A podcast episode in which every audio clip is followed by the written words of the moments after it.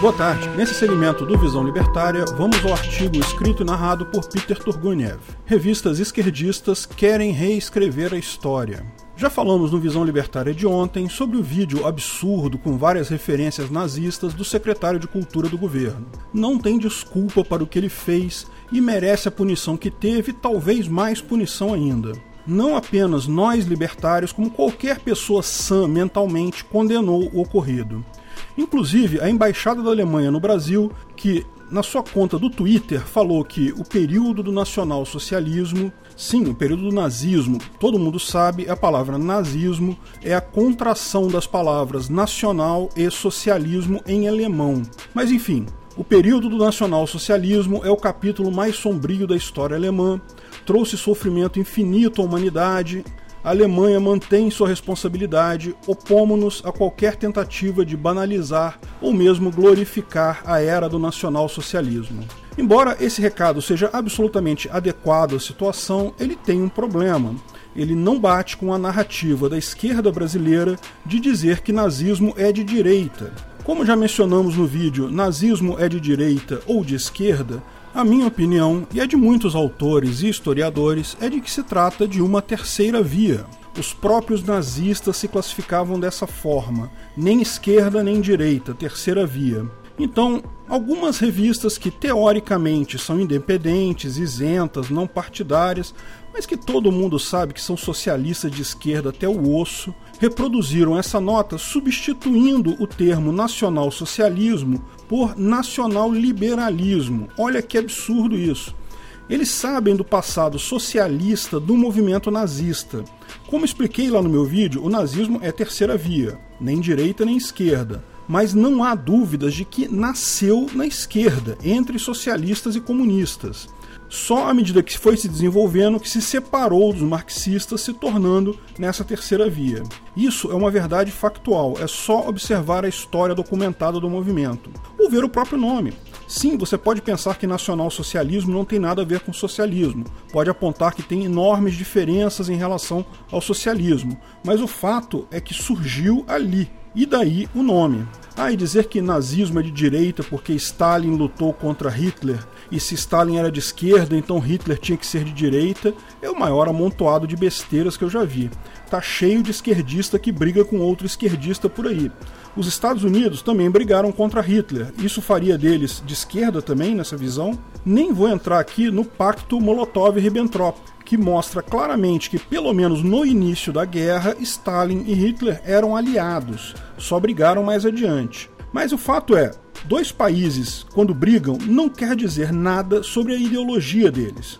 Só um parênteses aqui: as revistas em questão se retrataram e voltaram o texto original para nacional-socialismo, mas só porque foram expostas, colocaram lá uma errata e avisaram da mudança. Não tenha dúvidas de que eles vão, ao longo dos próximos anos, tentar emplacar essa nova língua de associar nazismo com liberalismo econômico, ignorando o fato de que o regime nacional-socialista era extremamente controlador da economia.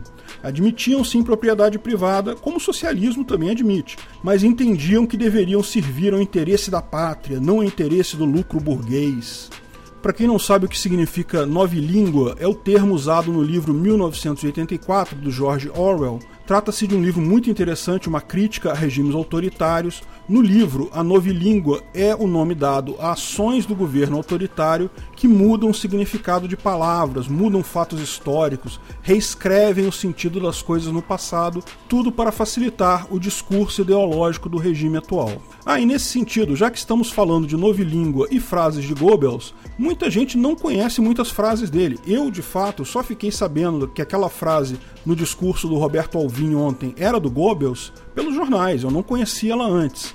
Então acho que vale a pena a gente dar uma olhada em outras frases desse famoso ministro de propaganda alemão. Eu vou só citar as frases aqui, mas na descrição do vídeo vai estar a frase com a fonte dela se você quiser pesquisar mais, tá?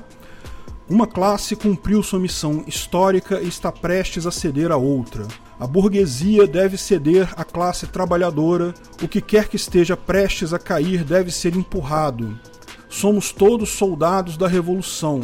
Queremos a vitória dos trabalhadores sobre o lucro imundo. Isso é o socialismo. Outra frase: A comunidade popular não deve ser uma mera frase, mas uma conquista revolucionária decorrente da realização radical das necessidades básicas da vida da classe trabalhadora. Uma batalha implacável contra a corrupção, uma guerra contra a exploração, trazendo liberdade para os trabalhadores. A eliminação de todas as influências econômico-capitalistas na política nacional, manter um sistema econômico podre, não tem nada a ver com nacionalismo que é uma afirmação da pátria. O pecado do pensamento liberal era ignorar as forças de construção da nação do socialismo, permitindo assim que suas energias seguissem em direções antinacionais. Mais uma. Capitalismo é a distribuição imoral do capital. A Alemanha se tornará livre no momento em que 30 milhões da esquerda e 30 milhões da direita se unirem a uma causa. Somente um movimento é capaz de fazer isso, o nacionalsocialismo. Olha só, mais uma. As linhas do socialismo alemão são nítidas e nosso caminho é claro. Somos contra a burguesia política e pelo nacionalismo genuíno. Somos contra o marxismo, mas pelo verdadeiro socialismo. Somos pelo primeiro Estado Nacional Alemão de natureza socialista. Somos a favor do Partido Nacional Socialista dos Trabalhadores Alemães. Impressionante a semelhança dessas frases com o discurso socialista, não é mesmo? De novo, não estou dizendo que nazismo é de esquerda. Minha posição pessoal é que é uma terceira via, mas não tem dúvidas de que o nazismo nasceu na esquerda. A origem do nazismo foi a esquerda e a enorme quantidade de pontos em comum do nazismo com a esquerda sempre será um incômodo enorme para esta. Justamente por isso, eles brigam tanto para jogar o nazismo para o outro lado, para a direita. Pior ainda foi essa tentativa patética dos jornalistas de associar nazismo com liberalismo econômico. Isso sim é um absurdo completo.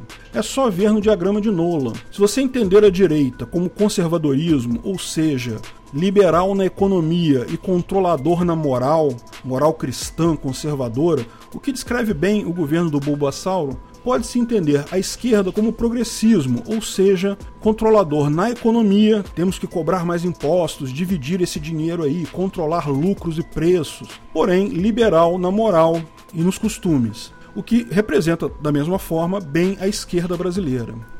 Dessa forma, o totalitarismo, que é o controle tanto da economia quanto da moral, fica num terceiro canto.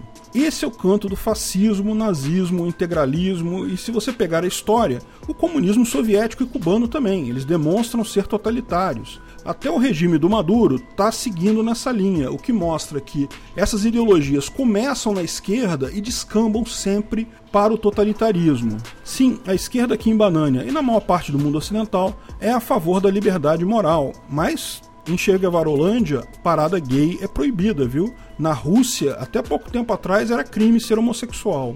Então, em relação à direita e esquerda, nazismo é mesmo terceira via, mas é terceira via oposta ao libertarianismo, que fica diametralmente oposto no diagrama de Nolan, visto que prega a liberdade tanto nos costumes, na moral, quanto na economia.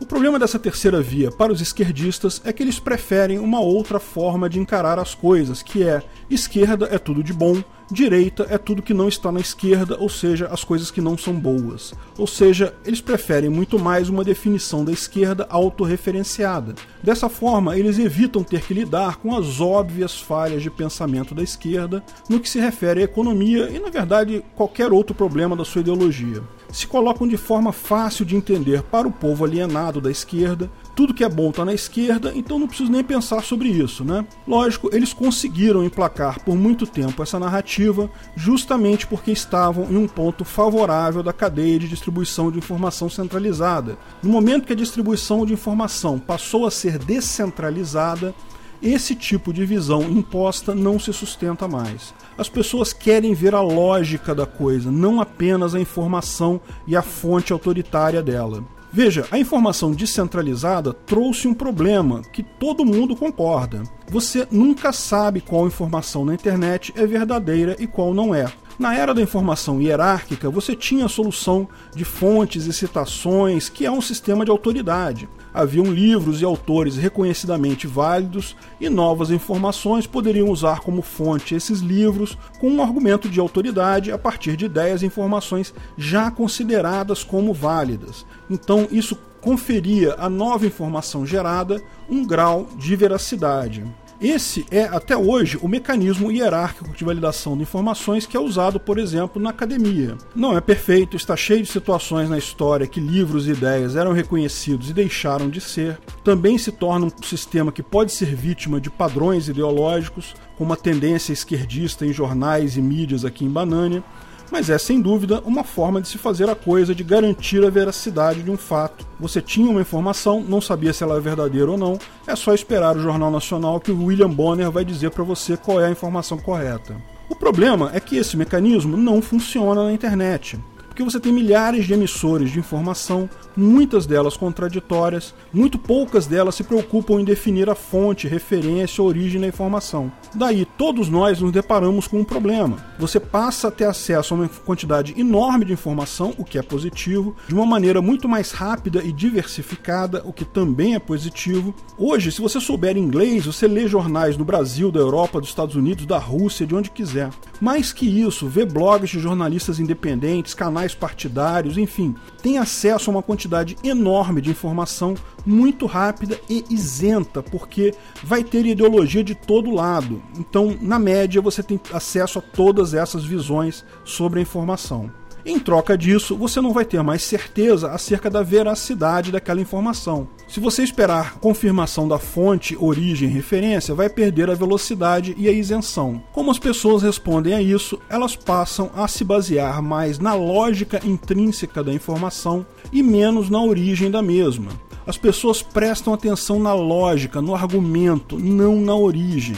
Por isso que você vê o pessoal esquerdista indignado porque na academia as obras dizem que o nazismo é de direita. Foda-se, academia é só mais uma fonte entre as milhares que tem por aí e não há garantia nenhuma de que seja isenta ideologicamente. Por outro lado, a lógica da informação é clara em sentido contrário. É só ver o nome do partido do cara. É só ver a referência ao nacional-socialismo. Pior, se você perguntar a um esquerdista qual é a lógica desse argumento que a, a academia classifica o nazismo na direita, qual a lógica que eles usaram para isso? Pouquíssimos esquerdistas vão saber te responder. Eu posso te dizer porque eu li sobre isso para fazer o vídeo anterior. Eles classificam regimes de esquerda como governos focados em diminuir a desigualdade e aceitar minorias, e a direita como governos que não se importam com desigualdade nem com minorias. Pode ver, é a única lógica oferecida nesses livros. O problema com essa lógica é, primeiro, ela não é a definição de esquerda e direita que usamos hoje, na verdade, nem era na época. É uma definição de esquerda e direita desenhada para o propósito de colocar nazismo na direita. E dois, é uma definição baseada em propaganda pura, porque o governo dizer que quer diminuir desigualdades não equivale a governos de fato diminuírem desigualdades.